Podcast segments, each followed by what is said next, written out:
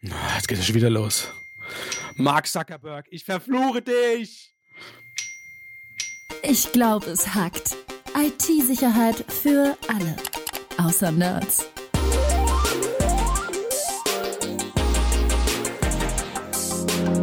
Mit Rüdiger Trost und Tobias Schrödel.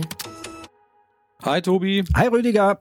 Tja, Rüdiger, seit langem mal wieder ein Podcast von uns. Wir haben ja Pause gemacht und es lag an einem persönlichen Ereignis bei dir. Magst du es kurz sagen, warum wir jetzt länger Pause gemacht haben? Wir haben länger Pause gemacht. Ich bin Vater geworden, genau. Das hat mich total gefreut und auch riesig überrascht, weil ich dachte eigentlich, die Frau, die bei dir rumläuft und bei dir wohnt, ist deine Pflegerin.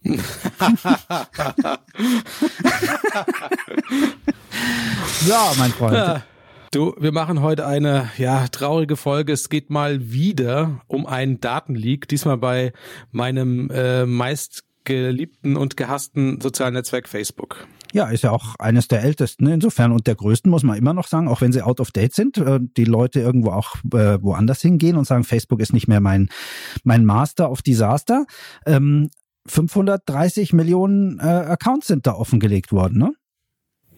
So ist es und einer davon ist leider meiner. Also ähm, Accounts offengelegt ist jetzt vielleicht ein bisschen zu weit gefasst, weil mein Passwort ist, soweit ich weiß, nicht äh, Teil des Leaks, sondern ähm, aber meine, meine Handynummer, was natürlich auch ein bisschen nervig ist. Da, weil deine ganzen also, Fans jetzt Facebook, anrufen. Ja, die ganzen Fans, genau. Also Facebook ähm, macht das ja relativ clever. Du hast dich da früher mal angemeldet. Also ich habe geschaut, ich habe mich 2008 angemeldet bei Facebook. Also bin schon seit ja über zwölf Jahren Teil dieses sozialen Netzwerks. Ich weiß noch genau, ähm, ich habe mich äh, in einer Uni-Vorlesung angemeldet. Da habe ich in der letzten Reihe gesessen, wie man das halt so macht als Streber. Und die Corinna, meine Kommilitonin, hat mich damals dann eingeladen sagte, hey, das musst du, musst dir mal anschauen, da musst du mit rein. Die macht sowas mit Marketing und so Online-Werbung und sowas. Und sagte, das musst du dir anschauen, das ist total cool. Und dann haben wir eine Vorlesung, ich glaube, das war irgendwie eine Datenbank-Vorlesung oder so, habe ich da hingesessen, habe ich da angemeldet. Und dann war ich da drin gefangen, weil natürlich alle in der Uni, alle Freunde, alle da in diesem Netzwerk waren. Und natürlich teilst du da eben sehr, sehr viele Informationen. Und ich meine, wir wissen alle, wie es funktioniert. Und du sagst ja schon, Facebook ist gerade auf dem absteigenden Ast. Und ich hoffe, der Ast bricht bald komplett ab. das glaube ich nicht. Ich glaube, da hat äh, Mark Zuckerberg mit dem Kauf von WhatsApp einfach genug äh, Daten äh, noch dazu gekauft und genug User dazu gekauft. Das spielt wahrscheinlich keine großartige Rolle. Der wird das irgendwo anders kompensieren. Aber ähm, was jetzt durch die, die Medien geistert, ist tatsächlich ähm, ganz interessant. Wir reden von 530 Millionen Daten, wenn auch keine Passwörter, aber doch durchaus äh, Wichtiges, wie zum Beispiel Telefonnummern, Handynummern von Menschen auch, die die gar nicht offenlegen wollen. Mark Zuckerberg ist zum Beispiel dabei, aber auch jeder andere Promi, der dort ist, ist betroffen. Auch Leute, die ja, so wie ich, ja klar. Ja, ja, ne, ich meine jetzt aber auch von von Leuten, die vielleicht einfach von ihrem Ex-Freund gestalkt werden oder der Ex-Freundin und so, die einfach Wert drauf legen und für die das wichtig ist dass die eine Handynummer haben, die nicht jeder kennt. Und das ist natürlich ein Problem, vor allem weil Facebook gerade so tut, als würde sie das gar nichts angehen. Äh, das finde ich besonders schlimm. Also ich habe das Statement von Facebook, ähm, das ein Facebook-Sprecher gemacht hat, mal rausgesucht. Der Sprecher von Facebook wird zitiert. Zum einen sei gar nicht genau klar, welche Benutzer überhaupt benachrichtigt werden müssen. Zum anderen können die Nutzer ohnehin nichts gegen den geleakten Daten unternehmen. Und das muss ich sagen, also auf einer Skala von eins bis zehn, Tobi, wie sehr willst du kotzen, wenn du das liest? Zwölf ungefähr. Ja, also es ist schon richtig, man kann natürlich nichts dagegen machen, die Daten sind schon weg. Aber zu sagen, hey, wir brauchen da keinen zu informieren, weil es ist ja eh wurscht, ist natürlich das Allerschlechteste, was man tun kann als soziales Netzwerk wie Facebook. Es kam ja noch eins dazu, die sagen ja auch, die Daten wurden gar nicht gehackt, wobei sie technisch gesehen wahrscheinlich sogar recht haben, ähm, denn es ging hier nicht darum, dass ein, ein Hacker in Anführungsstrichen äh, eine Datenbank geknackt hat und abgezogen hat, sondern hier ging es um Scraping. Ähm, so schaut es zumindest aus. Das heißt, jemand hat diese Daten, diese Informationen einfach bekommen, in denen er Schnittstellen genutzt hat, die Facebook äh, standardmäßig zur Verfügung stellt. Also zum Beispiel ähm, habe ich gelesen, dass, dass äh, da wohl ein Telefonbuch einfach mal gefüllt wurde mit, mit fortlaufenden Nummern. Und wenn man die dann hochlädt, sagt Facebook einmal, guck mal, in deinem Telefonbuch stehen ganz viele deiner Freunde, in Anführungsstrichen, ähm, die bei uns auch schon gemeldet sind. Äh, der eine heißt Peter Müller, der andere ist Sabine Meyer. Ähm, und äh, hier lasst euch doch verknüpfen. Und so kamen die wohl an diese Daten. Und wenn man das lange genug macht, dann kommen da 530 Millionen knapp sind's ja äh, zusammen. Was ich total absurd finde, weil so eine Schnittstelle hin und her, die macht natürlich Sinn bei einem sozialen Netzwerk. Aber die müssen doch irgendeine Bremse haben. Also es kann doch nicht sein, dass ich mehr als, ich sage jetzt mal, maximal 1000 Nummern abfrage und dann Informationen kriege. Das klingt doch eher nach Absicht. Also äh, lass mich das nochmal kurz wiederholen. Also normalerweise ist so, ich melde mich bei Facebook an und dann fragt Facebook, magst du nicht deine Kontakte abgleichen? Damit du deine ganzen Freunde findest, lad doch dein Adressbuch hoch. Das heißt, in meinem Adressbuch steht der Tobias Schrödel drin mit seiner Handynummer. Die lade ich dann hoch zu Facebook. Facebook sieht dann, aha, den kennst du scheinbar, weil du hast deine Nummer und hier ist sein Facebook-Profil. Eigentlich ja ein nettes Feature, weil du kannst deine, deine soziale Bubble auch direkt migrieren zu diesem Facebook-Netzwerk. Und jetzt sind die Angreifer eben hingegangen und haben dann einfach alle Telefonnummer, die es gibt, also von äh, 0170 00000 bis äh, 99999, alles gefüllt in die Adressbücher, haben es hochgeladen und haben dann sozusagen das mit den Personen verknüpft, richtig? Ja, das ist das, was ich gelesen habe. Der, der Miko Hüppernen, also dein, dein Chef hat das geschrieben in, äh, auf Twitter. Ich weiß nicht, äh, wie weit das stimmt, aber ich finde das total absurd, weil ich meine, ganz ehrlich, Facebook, da musst du doch irgendwann schnallen, Moment, der hat irgendwie 10 Millionen mehr Freunde als jeder andere Mensch auf der Welt, da kann was nicht stimmen. Also ich kann mir nicht vorstellen, dass das nicht irgendein Filter hätte merken können oder müssen sogar. Ja, ich glaube, sie haben das, sie haben das schon über mehrere verschiedene Instanzen gemacht, weil ich meine, es gibt ein hartes Limit äh, der Anzahl von Freunde, die du haben kannst. Das ist bei wenigen tausend. Also ähm, das haben sie schon ein bisschen cleverer gemacht, wahrscheinlich dieses Scraping. Aber nichtsdestotrotz muss es auffallen, wenn einer automatisiert sozusagen solche Fake-Nummern da hochlädt, um dann äh, sich so eine Datenbank zu erstellen. Also äh, 533 Accounts Millionen Accounts. Ich muss ganz ehrlich sagen, wenn ich diese Zahlen lese, ich habe schon gar keine Relation mehr, weil du liest immer so, ja, 40 Millionen da, mal 100 Millionen hier, 500 Millionen da. Das ist doch total abstrakt. Das kann man sich doch nicht mehr vorstellen. Tatsächlich ist es ja wurscht, weil es interessiert auch wirklich nur einen, nämlich denjenigen, den es betrifft. Also wenn meine Nummer da drin steht, dann ist mir das wurscht, ob da nur zwei andere noch betroffen sind oder ob es 50 oder 340 Millionen sind. Und das ist etwas, was Facebook offensichtlich noch gar nicht verstanden hat. Für die sind Daten ja einfach äh, ja Businessware, äh, mit denen sie hantieren und die haben aus meiner Sicht kein Verständnis dafür, was das für eine einzelne Person bedeuten kann. Nicht unbedingt muss. Es gibt ja sicherlich Leute, die sagen, du bist mir wurscht, ich schreibe es auch ins Telefonbuch rein, äh, für jeden sichtbar. Ähm, aber es gibt halt Menschen, die brauchen auch Anonymität und wollen das auch, weil es einfach genügend Leute gibt, die Ärger machen, die einen, ja, ich sag mal, verpesten mit irgendwelchen dummen Kommentaren. Und wenn der jetzt plötzlich auch nachts um elf anrufen kann, dann ist das nicht so witzig.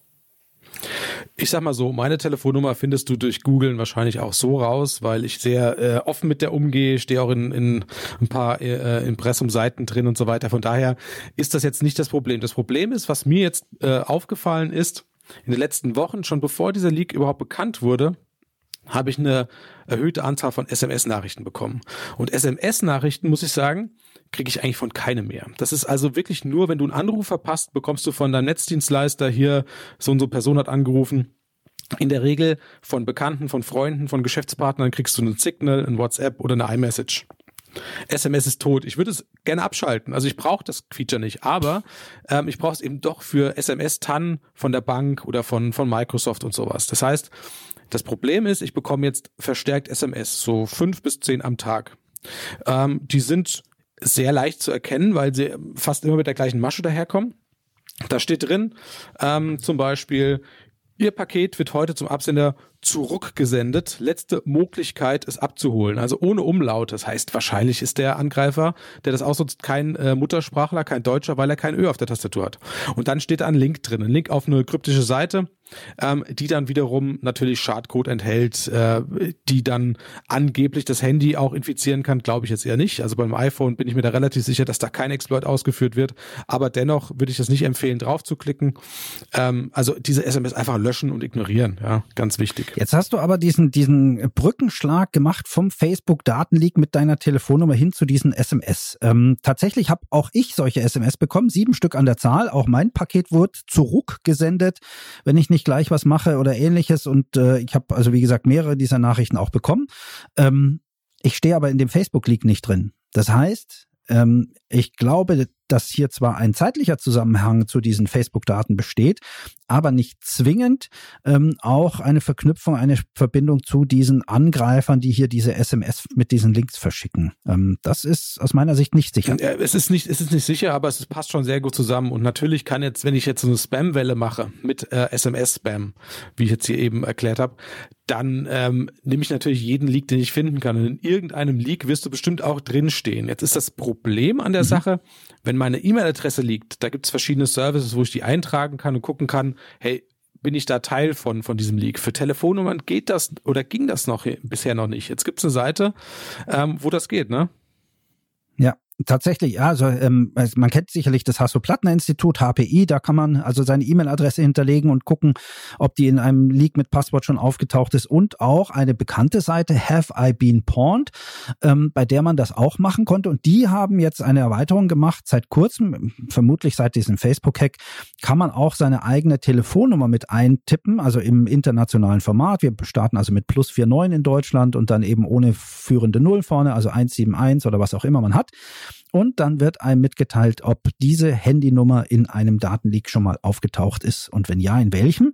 Und dann weiß man zumindest Bescheid, dass äh, die private oder dienstliche Telefonnummer irgendwo im Netz steht, auch wenn man das eigentlich bisher vermieden hat. Jetzt ist natürlich die Sache schwierig. Also eine E-Mail-Adresse kann ich noch leichter ändern als jetzt eine Telefonnummer. Klar kann ich die Telefonnummer ändern, aber es ist ein Riesenaufwand. Es werden die wenigsten Leute tun. Deswegen vielleicht ähm, mal so ein paar Tipps. Was ist jetzt zu tun als Betroffener? Also was, was kann ich tun? Wenn ich jetzt Teil dieses Leaks bin, was mache ich jetzt? Ähm, lass mich doch erstmal einen Schritt zurückgehen zu diesen SMS nochmal, weil du hast gesagt, nicht draufklicken, löschen. Es gibt ja Menschen, die haben vielleicht eben schon draufgeklickt. Ähm, die Frage ist, was passiert dann? Also ich habe mir ein paar dieser Links angeschaut. Ähm, es gibt verschiedene Sachen und die sind sehr typisch und sehr identisch mit dem, was wir von klassischer E-Mail-Spam kennen, nämlich da wird Werbung für Online-Casino gemacht. Bei einem anderen wurde einem mitgeteilt, ähm, das war eine Freundin von mir, die äh, sagte dann, kam eine Meldung, ihr iPhone sei virenverseucht und sie können hier diese kostenpflichtige Sicherheits-App runterladen runterladen. Das ist natürlich eine App, die eigentlich nichts macht, äh, außer Geldkosten und ähnliches. Und ähm, dann gibt's noch, das habe ich allerdings nicht selbst gesehen, sondern nur gelesen, auch ähm, Leute, die aufgefordert wurden, auf Android-Geräten äh, vermutlich Malware, also Schadsoftware zu installieren. Ähm, und das sollte man tatsächlich nicht tun. Aber wenn du nur auf diesen Link geklickt hast, ist mit höchster Wahrscheinlichkeit erstmal nichts passiert. Dann kannst du also aus meiner Sicht weiterhin beruhigt sein.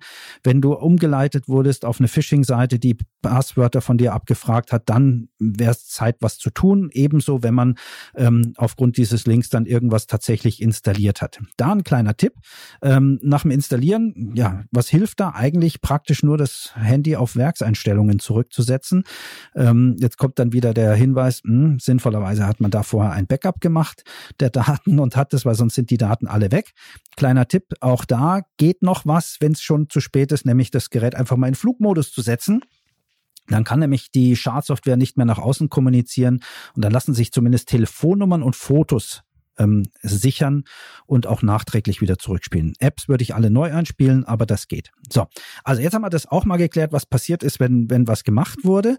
Ähm, aber ansonsten glaube ich, ist das nichts anderes als eine Standard-Spam-Welle, die wir zukünftig eben auch auf dem Handy kennenlernen müssen und nicht nur im E-Mail-Postfach. Ne? Also prinzipiell kann man sagen, ein Tipp für mich ist keine Links in SMS-Nachrichten öffnen, weil ich weiß auch nicht, ob ich in den letzten äh, sieben Jahren jemals irgendwas Wichtiges per SMS, per Link bekommen habe.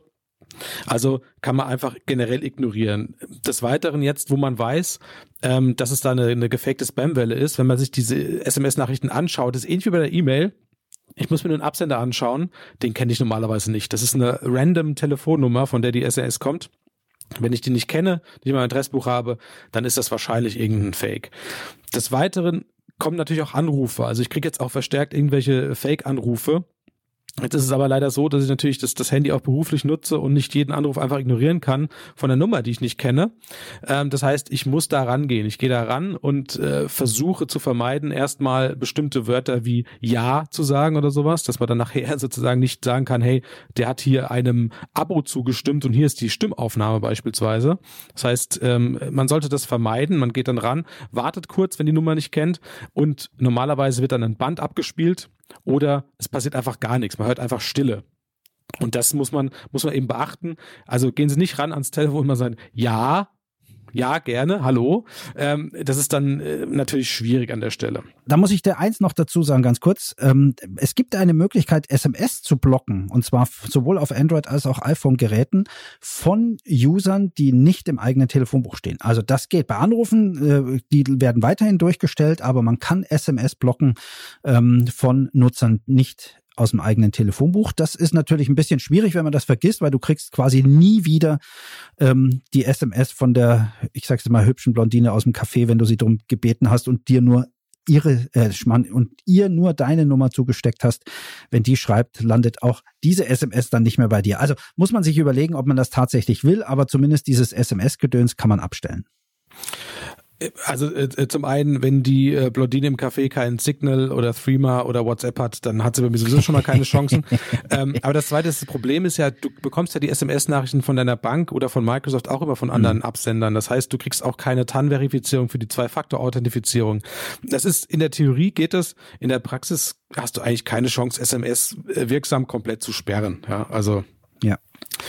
Natürlich müssen wir auch immer sagen, haltet das Betriebssystem aktuell, also auch auf dem Handy immer die neueste Version vom Android oder iOS einspielen.